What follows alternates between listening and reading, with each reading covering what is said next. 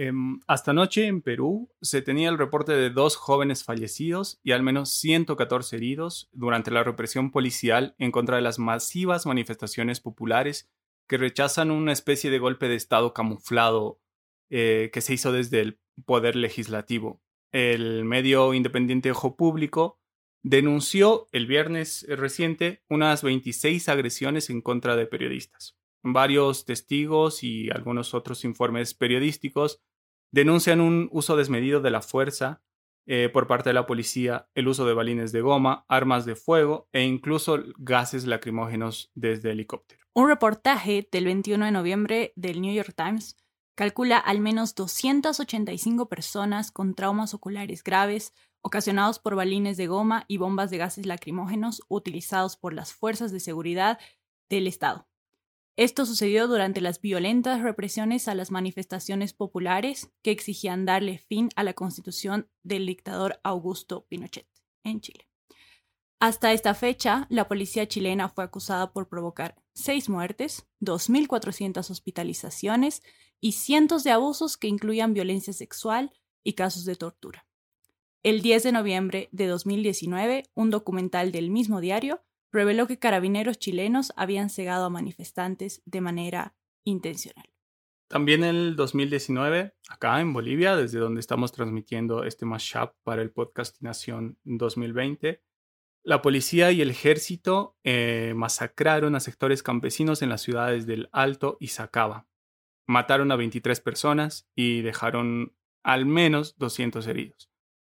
El relato oficial del gobierno interino eh, dijo que los manifestantes se habían disparado entre sí, un argumento ridículo y, sobre el que no brindaron ninguna prueba concluyente.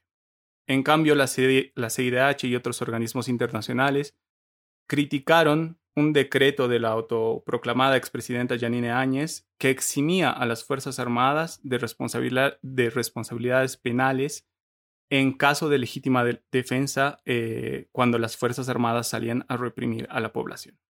En los últimos eh, eh, meses eh, han habido también una serie de protestas en Colombia denominadas como paro nacional, que fueron unas manifestaciones que se han desarrollado en varias ciudades y que muestran el descontento de algunos ciudadanos frente a algunas políticas económicas, sociales y ambientales del gobierno de Duque, después de también el manejo sobre los acuerdos de paz con las FARC. Además, en Estados Unidos han habido una serie de manifestaciones contra el racismo policial después de la muerte del afroamericano George Floyd a manos de la policía de Minneapolis y eh, han habido mm, diversas eh, concentraciones de personas en ciudades como Nueva York, Los Ángeles y Washington, D.C., que además se han caracterizado por una violencia por parte de la policía a los manifestantes. Asimismo, en México ha habido una serie de protestas en contra de los feminicidios y la represión eh, que ha habido por parte de la policía en nuestro país, sobre todo porque después de que hubo un, feminicidio de una niña en Cancún, eh, algunos policías eh, dispararon balas hacia los manifestantes y también hacia los periodistas que se encontraban aquí. Eh, voy a incluir un audio. Víctor Paz Estensoro, a los dos años del rompimiento de relaciones con Cuba, cayó del gobierno por un golpe militar encabezado por su compañero vicepresidente, general René Barrientos Ortuños, que hizo un gobierno aún más reaccionario, antinacional y antiobrero. Redujo el salario de los trabajadores y culminó con la brutal masacre de mineros en la noche o madrugada del 24 de junio de 1967, o sea, la fiesta de San Juan. Comenzamos esta transmisión hablándoles de, de la actualidad, de lo que sucedió este año, de lo que ha estado sucediendo estos años en nuestros países. Eh, pero el audio que escuchamos es de hace más de 50 años. Es la introducción a una canción llamada La Noche de San Juan. La voz del, señor que habla le pertenece a Nilo Soruco, un cantautor boliviano que ya falleció y que a lo largo de su carrera hizo varias denuncias y tuvo un gran compromiso social. En ese audio, en el que escuchamos recién, denuncia las atrocidades de la masacre en las minas de siglo XX Catavi y Ayagua la madrugada del 24 de junio de 1967, durante la fiesta de San Juan, como han escuchado. La fiesta de San Juan es una de las celebraciones más arraigadas entre las clases populares bolivianas. Durante esa fiesta, hace más de 50 años, cientos de familias mineras fueron emboscadas por el ejército boliviano mientras bailaban, cantaban y celebraban.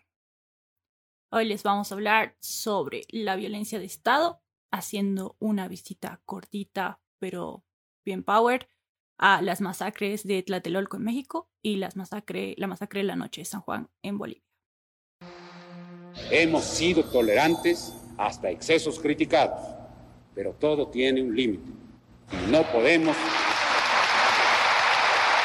no podemos permitir ya que se siga quebrantando irremisiblemente el orden jurídico como a los ojos de todo mundo ha venido sucediendo. El audio que hemos escuchado es un audio del presidente de México durante el 1964 eh, y 1970. Este presidente es conocido como Gustavo Díaz Ordaz y a él le tocaron eh, varios sucesos importantes en la historia de México. Uno de ellos fue la Copa Mundial de Fútbol de 1970, otro fue la celebración de los Juegos Olímpicos de 1968 y por último, la matanza o masacre de Tlatelolco que se suscitó el 2 de octubre de 1968. Y para esta parte me gustaría compartir eh, con ustedes algunos titulares del día posterior a la matanza, titulares de los periódicos del jueves 3 de octubre de 1968 y estos titulares han sido extraídos de este libro que ven aquí, que es La Noche de Tlatelolco por Elena Poniatowska. Y es un libro que eh, habla sobre los testimonios de algunas víctimas y estudiantes que estuvieron. Entonces les voy a leer algunos de los encabezados de los diarios eh, el día después de la matanza. El Excelsior dice así, recio combate al dispersar el ejército, un mitin de huelguistas, 20 muertos, 75 heridos, 400 presos. Fernando M. Garza, director de prensa de la Presidencia de la República. El Novedades dijo balacera entre francotiradores y el ejército en Ciudad Tlatelolco. Datos obtenidos: 25 muertos y 87 lesionados. El general Hernández Toledo y 12 militares más están heridos. El Universal dijo Tlatelolco, campo de batalla. Durante varias horas, terroristas y soldados sostuvieron rudo combate. 29 muertos y más de 80 heridos, en ambos bandos mil detenidos. La prensa Dijo, muchos muertos y heridos, habla García Barragán, balacera del ejército con estudiantes. El día, criminal provocación en el mitil de Tlatelolco causó sangriento zafarrancho. Muertos y heridos en grave choque con el ejército en Tlatelolco. Entre los heridos están el general Hernández Toledo y otros doce militares. Un soldado falleció. El número de civiles que perdieron la vida o resultaron lesionados es todavía impreciso. El Heraldo, sangriento encuentro en Tlatelolco, 26 muertos y 71 heridos. Francotiradores dispararon contra el ejército, el general Toledo lesionado.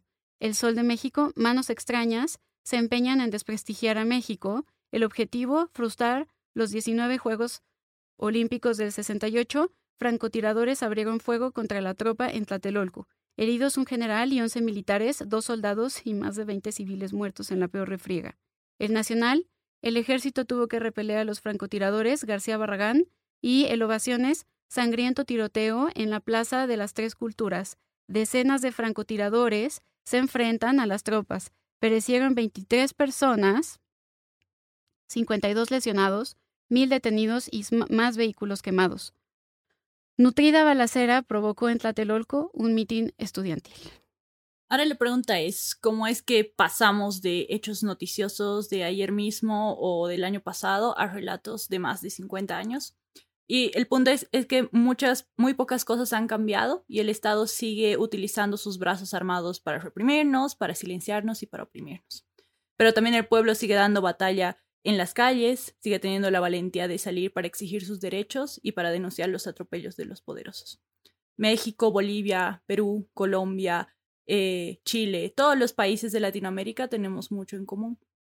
Y estos uno de estos puntos en común es la violencia de Estado ahí estábamos justo conversando ayer con Sara respecto a, a todas estas cosas que nos unían em, desde, desde el lado de, de, la denuncia, ¿no? Y Y pues salieron varios, varios puntitos ahí que igual si ustedes eh, nos van comentando, los podemos conversar ahí en la salita de sesiones. Pero antes le doy, le doy paso a Sara. Bueno, habíamos, habíamos precisamente platicado el día de ayer que, bueno, uno de los elementos que tenemos en común era la violencia.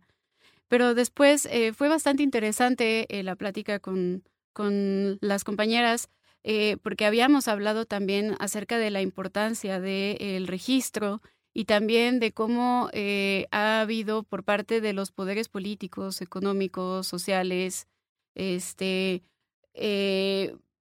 un intento por tratar de invisibilizar eh, el papel eh, de los protestantes y tratar de contar otro tipo de historia que no es precisamente la que vivieron esas, e, esos, esos pueblos o esos grupos marginados, ¿no?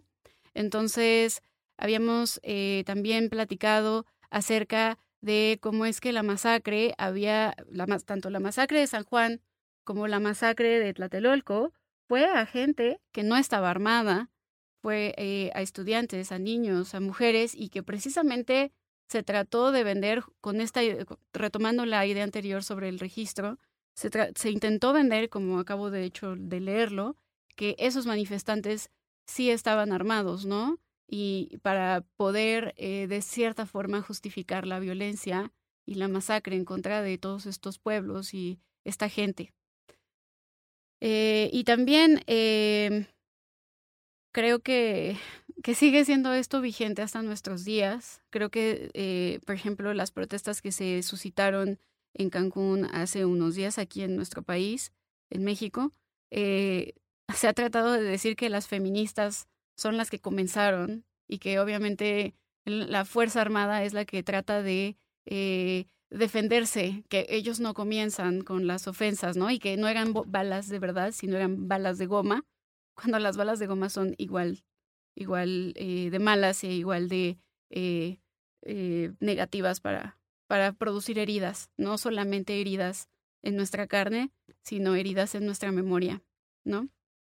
Sí, sí, tal como mencionábamos al, al, inicio del capítulo, el caso chileno con todas las personas que perdieron la vista, que perdieron un ojo, durante las protestas es una muestra clara de que la violencia del Estado es ejercida con toda su fuerza. Eh, y bueno, y coincido igual en lo que dice Sara respecto al intento por criminalizar la protesta y que muchas veces em, desde el poder se intenta instalar como que esa idea entre la gente, quizás entre la gente que no sale a protestar y se queda en casa y se queda mirando las noticias y, bueno, lo que le queda es que los, los violentos son los que protestan, pero en realidad los violentos y los que reprimen y los que dejan heridos y muertos, como muestra la historia de hace 50 años y como lo muestran los hechos de los últimos días, eh, son los aparatos represivos del Estado. Eh, ahora tenemos em, otro audio para compartirles, así que vamos a escucharlo. ¿Con qué vamos a mantener a nuestras familias? comer. Aquí nos quieren matar de hambre ya también, compañeras. No se han contentado con matar en las calles a mujeres y niños inocentes. Pero esto no vamos a permitir, compañeras. Es hora de que nosotros nos levantemos como una sola mujer. Para eso, pero nosotros necesitamos la cooperación de los varones que están aquí expectándonos como simples momias. Parece que ellos han olvidado su papel de varones. Desde que entra del regimiento aquí, ellos ya no dicen nada. ¡Tienen los poderes! Acaban de escuchar a la dirigente minera Domitila Barrios de Chungara, que les voy a mostrar su fotito, no sé si la logran ver, luego les vamos a leer un fragmento del libro, eh, pero ella fue igual una pieza clave eh, en el contexto que les comentábamos de las masacres en las distintas minas en Bolivia. En Catavi, en 1942, tuvimos 400 muertes, 1.000 personas heridas. Potosí, 1947, número de muertes desconocido. Siglo XX, 1949, 80 muertes, 115 personas heridas. La Paz, 1950, 200 muertes, 450 personas heridas. Sorora, 1964, número de muertes desconocido. La lista podría incluso llegar hasta nuestros días. Las matanzas en contra de sectores populares bolivianos son demasiado comunes en nuestra historia. Los autores intelectuales son siempre los mismos, los grandes patrones y jefes administrativos de las empresas, presidentes civiles y de uniforme y altos mandos militares.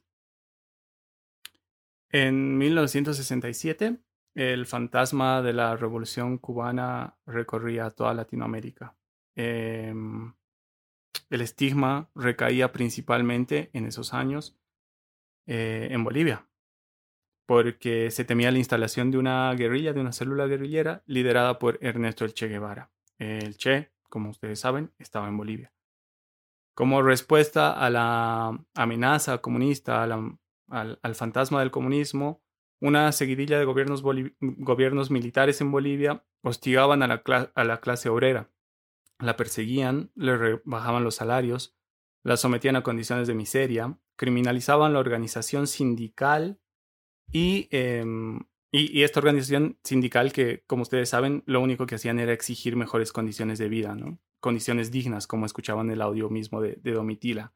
Exigían alimentos para sus familias. Em, y además, estos gobiernos militares perseguían y dejaban sin trabajo a los dirigentes sindicales. Eh, por eso es que el 6 de junio de 1967, los mineros bolivianos convocaron para el 24 de agosto de ese mismo mes un Congreso Nacional en la población del siglo XX, el escenario de la masacre de la noche de San Juan.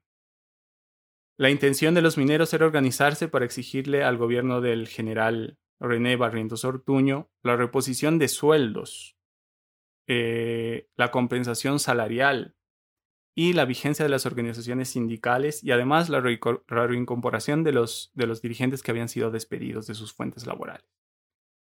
Em, en caso de no, ser, de no, ser, atendidos, los mineros amenazaban con apoyar abierta y masivamente el movimiento guerrillero que se instalaba con algo de torpeza en el otro extremo del país, en el otro extremo de Bolivia. Los mineros, cuando se organizaban, cuando hacían estas amenazas, cuando cuando hacían estas reuniones, jamás imaginaron seguramente la violencia que se tramaba desde el Palacio de Gobierno, desde la silla presidencial de René Barrientos Ortuño. Ahora, ya que hemos hablado acerca del contexto político, social, eh, sobre la masacre de San Juan, vamos a hablar de este lado sobre el contexto alrededor del movimiento del 68 y la masacre de Tlatelolco.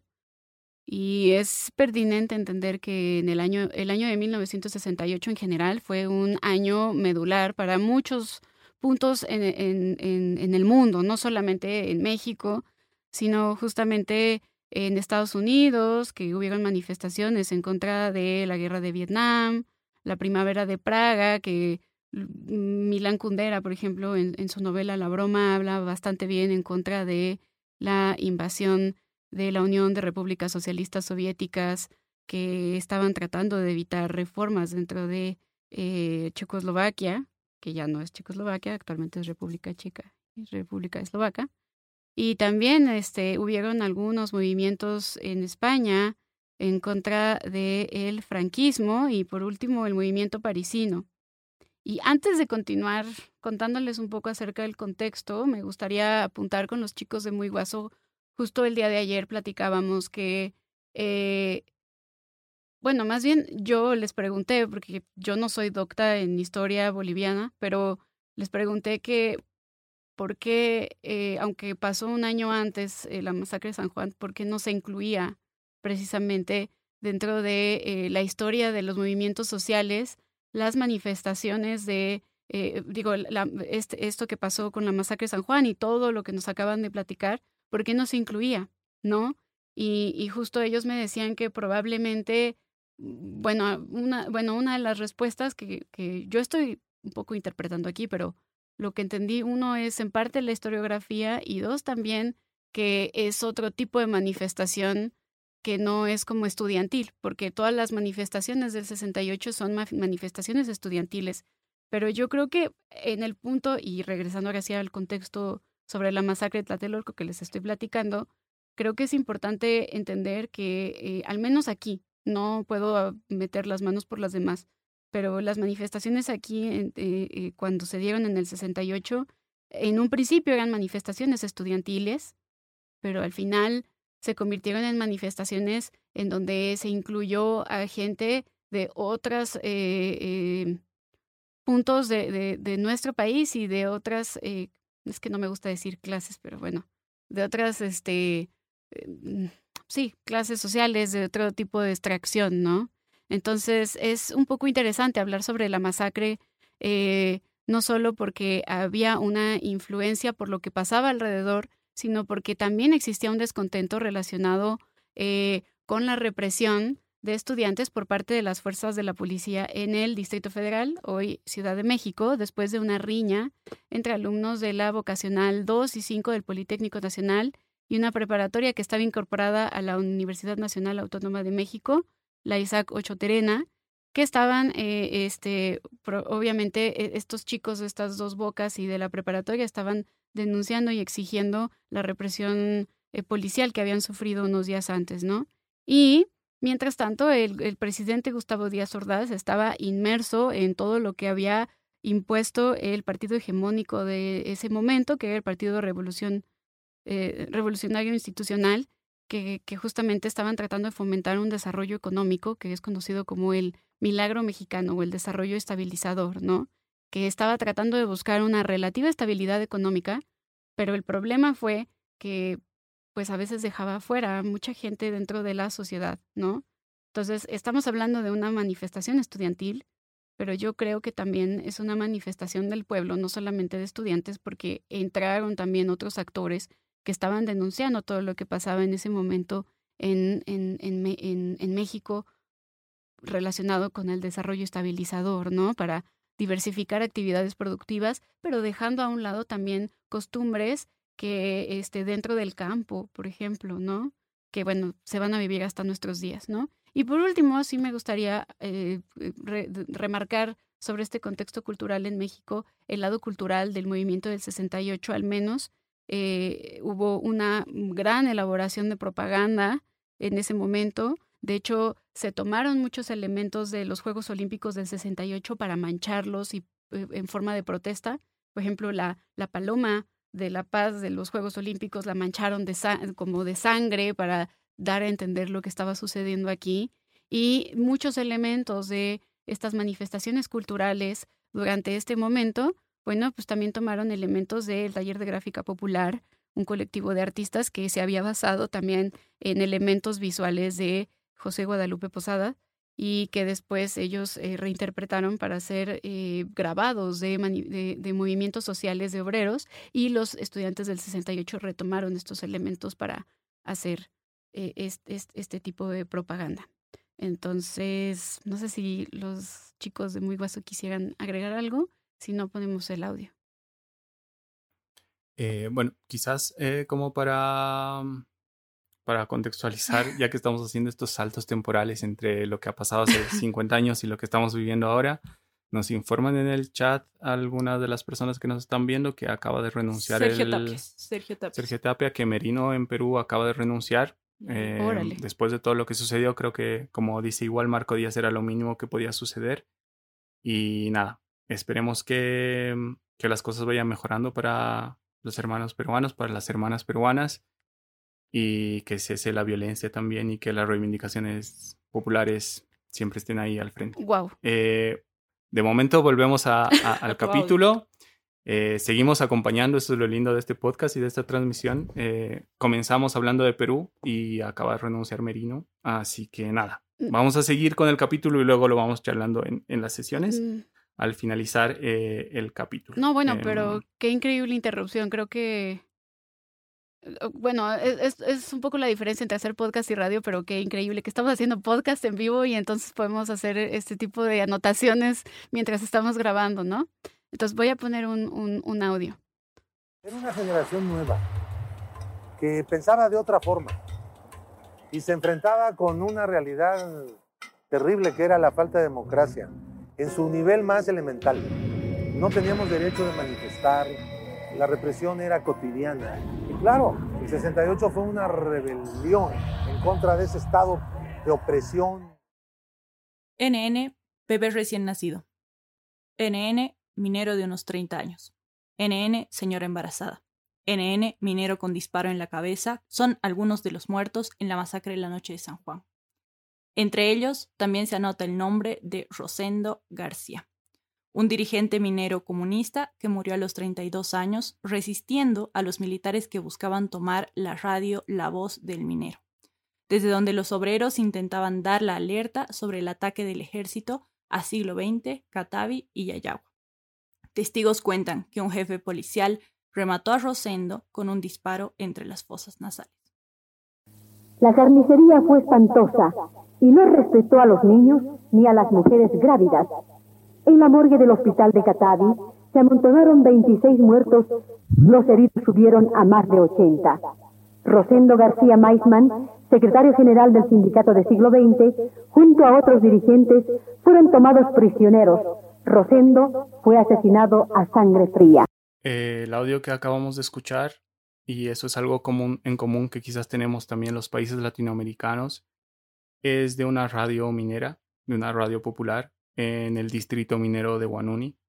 Eh, las radios comunitarias, las radios mineras, eh, las radios de los pueblos indígenas en América Latina tienen un rol fundamental en la defensa de los derechos humanos y en las reivindicaciones populares. Seguramente también está sucediendo ahora mismo en Perú y nos acaba de suceder ahora que tuvimos la, la fortuna de comunicar la renuncia de Merino, que es una gran noticia creo para todo el pueblo latinoamericano. Em, el audio que escuchaban es el relato de la matanza de la noche de San Juan, que fue transmitido unos seis o siete años después en la Radio Nacional de Guanuni. Eh, 16 años después, perdón. En ese homenaje radial a los caídos eh, se habla solo de 26 muertos, pero el número exacto de las víctimas fatales nunca se conoció con certeza. Los periódicos bolivianos El Diario La Patria, eh, con base en reportes militares, informaron solo sobre 16 muertos. Las agencias de noticias internacionales como AFP o AP reportaron 21, 21 eh, personas muertas. Eh, algunas otras también, agencias internacionales, subieron la cifra a 26 eh, muertos en el ataque militar.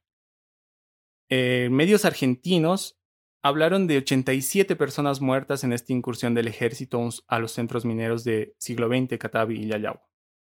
Ese es el mismo dato que detalla James Dunkerley en un libro que se llama Rebelión en las Venas y que también lo tenemos aquí y que nos sirvió mucho para armar parte de este episodio. Y como les comentábamos hace rato, eh, Domitila Barrios, una importante dirigente minera eh, que vivió presencialmente esta masacre de San Juan, en su libro testimonial que se llama Si me permiten hablar, dio eh, el testimonio sobre cientos de muertos. Es, es, increíble cómo las cifras van cambiando desde el relato oficial hasta el relato de las personas que viven este tipo de represiones. Los heridos em, dice el relato oficial, no superan los 100, pero como ven los números son bastante esquivos a lo que sucede cuando el Estado decide utilizar la fuerza. El ejército rodeó la radioemisora y los soldados querían matar a todos los que la habían hecho funcionar. El dirigente Rosendo García Maisman salió de su casa a defender la emisora. Su compañera quiso detenerlo, pero él dijo que primero estaba su labor. Cuando llegó al local de la radio, ya habían herido al locutor en la pierna, y un militar iba a blanquearlo, y Rosendo mató al militar salvando al herido. Pero hubo un tiroteo entre ellos y llegaron más militares. Agarraron y mataron a Rosendo, metiéndole dos balazos en la nariz, y así murió él, defendiendo un bien del pueblo. No se sabe cuánta gente murió. Al día de este sangriento ataque contra las poblaciones mineras en Bolivia, en 1967, como les estábamos contando, unas 30.000 personas fueron y asistieron y participaron de los actos fúnebres. Exigían justicia, llamaban al alzamiento de las clases populares y además denunciaban la carnicería, una carnicería más, de los militares en contra del pueblo boliviano. Hablemos ahora de responsables, como Merino en Perú, como toda la cúpula legislativa en Perú. El principal responsable en las matanzas de, en la matanza de la noche de San Juan es el general René Barrientos Ortuño, que en esa época era presidente, y había tomado el poder por la fuerza, además, como de alguna forma sucedió en, en, Perú y también en Bolivia el año pasado. Barrientos era un militar populista que gestó un pacto militar campesino en contra de obreros y mineros sindicalizados. Barrientos, además, es muy conocido en el mundo por haber contratado al criminal de guerra nazi Klaus Barbie como gerente general de una compañía marítima estatal, Varga ahí la ironía, una compañía marítima en un país mediterráneo, Bueno, esta, empresa marítima contaba con un solo barco y se sospecha que este barco era únicamente usado para el tráfico ilegal de armas. Barbie también era conocido como el carnicero de León y además de haber sido nombrado gerente general de esta compañía marítima, también fue nombrado como asesor de los servicios de inteligencia bolivianos. Se imaginarán para qué. Para torturar y para perseguir a los movimientos sociales. Pero obviamente Ortuño no fue el único y al cierre del documental El coraje del pueblo, que les recomendamos ver, del cineasta Jorge Sanginés, se detalla una amplia lista de quienes también tuvieron una participación importante en esta masacre y queremos ponerles este audio porque, como ya comentaban muchos en, en el chat también, está prohibido olvidar. Para Latinoamérica, para los latinoamericanos, está prohibido olvidar. No hay que olvidar ahora a quienes cometieron el crimen. Ellos son el general René Barrientos Ortuño, el general Alfredo Obando Candia, el general Amado Prudencio, el coronel Francisco Barrero, el coronel Villalpando, el coronel Acero, el mayor Zacarías Plaza. Recordemos también a los asesores militares del imperialismo que exigieron la ocupación militar de la zona. Ay, me dieron ganas de llorar. Dios mío. Qué, qué fuerte está este, esta reflexión que estamos haciendo y justo ahorita alguien decía en el chat que, que el, el mundo del podcast eh, específicamente en Latinoamérica sirve precisamente para este tipo de cosas, ¿no? Ahora vamos a hablar un poco acerca de la masacre de Tlatelolco. Algunos la llaman la matanza de Tlatelolco, algunos la llaman la masacre de Tlatelolco o eh, la masacre del 2 de octubre y es uno de los episodios más oscuros de la historia de México, aunque yo pienso también que actualmente hay episodios también más oscuros en cuanto a las desapariciones forzadas en nuestro país. Pero bueno, les voy a platicar un poco acerca de qué pasó el 2 de octubre. Como había comentado hace rato, eh, el movimiento social del, del 68 en México comenzó precisamente porque hubo un enfrentamiento entre una vocacional, que es un bachillerato, y una preparatoria. Unos eran del poli y otros estaban incorporados a la UNAM y fueron reprimidos por los policías.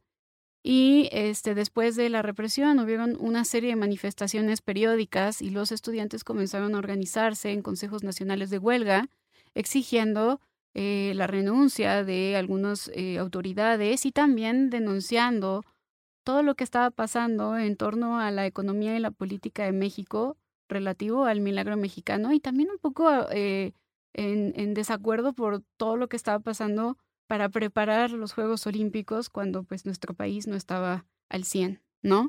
Parecía que el país quería invisibilizar algunas cosas con la llegada de los atletas para los Juegos Olímpicos y los turistas, ¿no? Entonces, el día 2 de octubre, eh, en ese día, eh, se organizó un meeting por los estudiantes y para los estudiantes en la Plaza de las Tres Culturas. Si algunos no conocen la Plaza de las Tres Culturas, no se preocupen. Eh, les voy a mostrar una fotografía que tenía aquí. Pero bueno, la Plaza de las Tres Culturas eh, se llama de las tres culturas porque precisamente tiene tres elementos. Tiene un edificio, este es, este es, el, este es el complejo de las tres culturas. creo que no se ve bien. Ahí. Es, eh, bueno, aquí está la gente, obviamente, que se reunió ese día, y aquí se ve la plaza. Y precisamente eh, se le llama la Plaza de las Tres Culturas porque comparte tres etapas históricas en un mismo lugar tiene un conjunto arquitectónico relativo a, obviamente, el virreinato, que es el Colegio de Santa Cruz Tlatelolco. Luego está una ruina arqueológica que eh, que es de lo que fue el, eh, el, mercado de Tlatelolco durante la época prehispánica. Eh, si no saben, Tlatelolco se fundó con un grupo de mexicas que salieron de México Tenochtitlan, se fueron a esta región y decidieron armar como su propia ciudad y era un mercado muy importante que después terminó siendo parte del imperio mexica. Y por último, había una, todavía una enorme torre, que es la torre de Tlatelolco, que fue la sede hasta el año más o menos 2005, si no me equivoco, eh, de la Secretaría de Relaciones Exteriores. Entonces, estaban en la explanada de la Plaza de las Tres Culturas y estaban precisamente, pues, eh, debatiendo en cuanto a lo que iba a pasar sobre el Comité Nacional de Huelga y todas las cosas que se esperaban. Pero pues obviamente Plutarco Elías Calles ya tenía mucho miedo de que, este, de que se le saliera de las manos eh, la manifestación y es por ello que, es que estoy buscando unas fotos nada más, perdón, este, es por ello que eh, comienzan a ser atacados por elementos del ejército mexicano y por un grupo paramilitar llamado el Batallón Olimpia. Este grupo había sido conformado por miembros del Estado presidencial y llevaban un guante blanco que se distinguía de los demás que estaban eh, en, entre los estudiantes. Eh, se dice que en este lugar se reunieron más de 10.000 estudiantes, maestros, padres de familia y habitantes, porque además, aparte de los tres conjuntos que acabo de describir, hay varios multifamiliares habitacionales. Entonces había gente que vivía en los multis que estaban también en la plaza. Por mucho tiempo, eh, la historia oficial trató de invisibilizar la presencia del Batallón Olimpia, que son este grupo de fuerzas paramilitares organizadas por el gobierno, y eh, se decía, y como lo leí hace rato en los titulares, que quienes habían comenzado eh, la, la, violencia habían sido los estudiantes, cuando en realidad no, no habían sido los estudiantes, sino fue el Estado. Eh, y fueron quienes abrieron fuego desde los edificios que rodeaban la plaza con francotiradores, lo que provocó la masacre. Eh, algunos años después, cuando entró el presidente Vicente Fox, que es un presidente de la oposición, digo oposición porque eh, actualmente pertenece como a un partido que, que es una oposición un poco de derecha y yo no estoy muy de acuerdo a veces con la derecha, pero bueno, entra como partido eh, como de oposición, decide obviamente tratar de resolver el entredicho de quién había comenzado la violencia y se liberaron algunos documentos que mostraron que la unidad de fuerzas especiales, mejor conocida como el Batallón Olimpia, había sido la que había comenzado eh, la, la, masacre. Y de hecho, en el libro de Elena Poniatowska, eh, de la noche de Tlatelolco, eh, hay algunos em, testimonios que justamente dan cuenta de que probablemente sí habían sido el Batallón Olimpia, pero no había algo que lo comprobara. Entonces, antes de continuar con un testimonio, quiero leerles únicamente eh, un testimonio de un estudiante, un estudiante llamado eh, Ernesto Olvera, no, perdón, no es estudiante, un profesor de matemáticas eh, llamado Ernesto Olvera, que daba clases en la preparatoria y decía, me gusta octubre, es el mes del año que más me gusta. El aire es tan transparente que la ciudad se arrellana como en una cuna de montañas.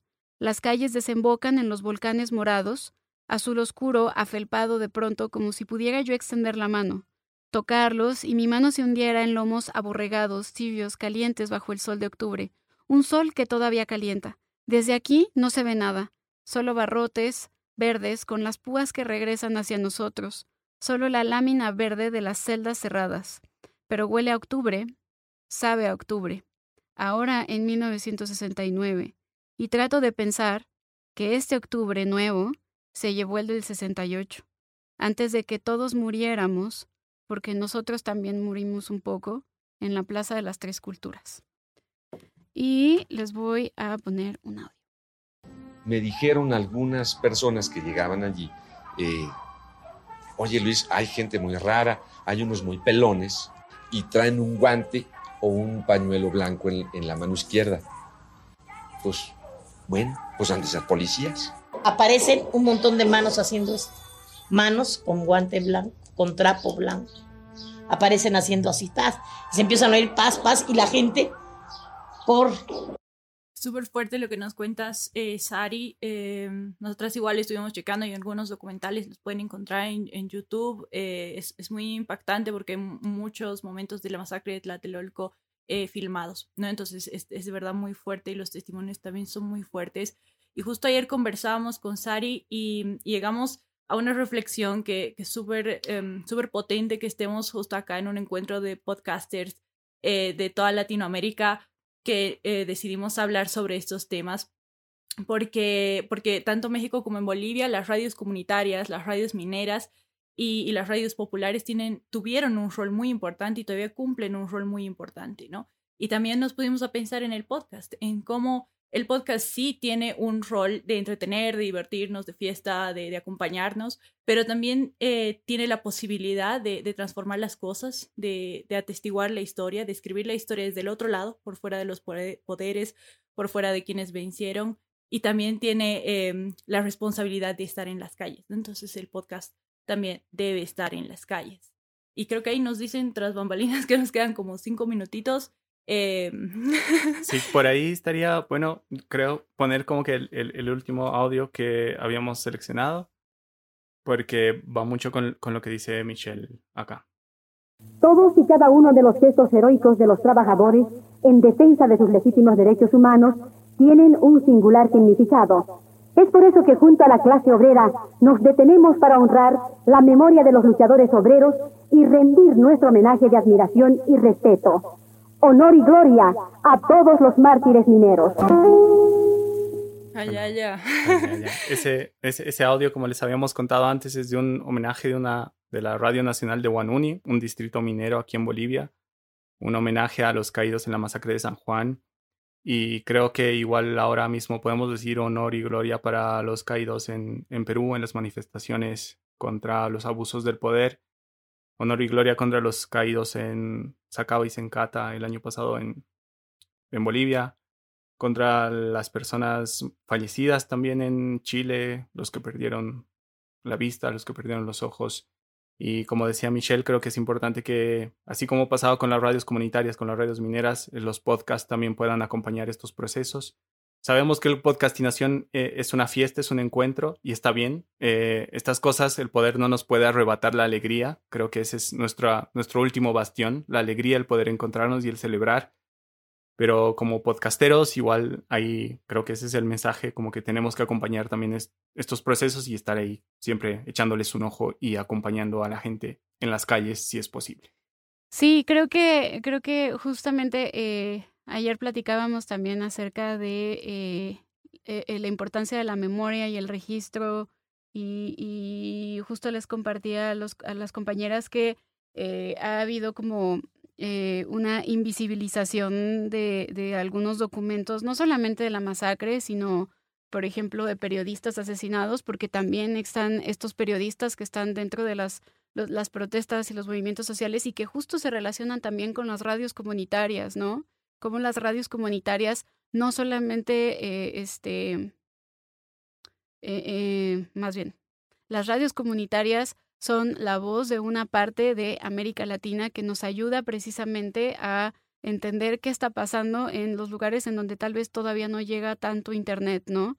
Y, y creo que el podcast nos ayuda también a comprender muchos procesos. Y sí, es una fiesta podcastinación, pero también a veces tenemos que parar y hacer una reflexión y, hablar también sobre estos temas que si no los hablamos, aunque sean muy incómodos, se podrían perder, ¿no? Este. No, bueno, pues ya nos queda muy poquito tiempo. Eh, mm, ha sido un gusto compartir con, con ustedes, chicos. Eh, creo que eh, soy muy fan de Muy Guaso. Soy fan de lo que hacen y me dio muchísimo gusto que Podcastinación nos uniera este, y que hayamos escogido un tema tan, tan, tan, tan fuerte, pero tan eh, latente, ¿no? Sí, sí, no, gracias a ti, Sari, gracias a, a las chicas de, de, Podcastinación. Y les recordamos que podemos charlar ahí sitio donde dice sesiones a un costado. Vamos a tener como unos 30 minutos de charla para que en conversemos el en el meet and greet de, de todo lo que quieran. Eh, Igual. Y, y, perdón, pero sí. vamos a hacer más podcasts juntos con, con Historia Sí. Chiquita. Y tenemos unos temas súper geniales que, que nos une mucho con México. Entonces, eh, ahí van a estar chequeando. Y este podcast también lo vamos a subir grabado más adelante. Así que nada, esténse atentas, atentos y nosotras súper felices de escuchar su feedback. Eso mismo, sí, sí, sí. Eh, nosotras igual somos muy fans del trabajo de, de Historia Chiquita. Nos encanta el formato, nos encanta lo que hacen y igual aprendemos mucho. Eh, gracias a Podcastinación, a todo el equipo, a Sebas, a Sara. Y quédense que vienen cosas muy buenas con el hilo. Con el hilo. Ahí somos fans igual del hilo y más tarde Stupido Nerd y, y Liniers y viene un montón de cosas. Así que Sí, nos vemos en la charla afuera para celebrar la caída de Merino.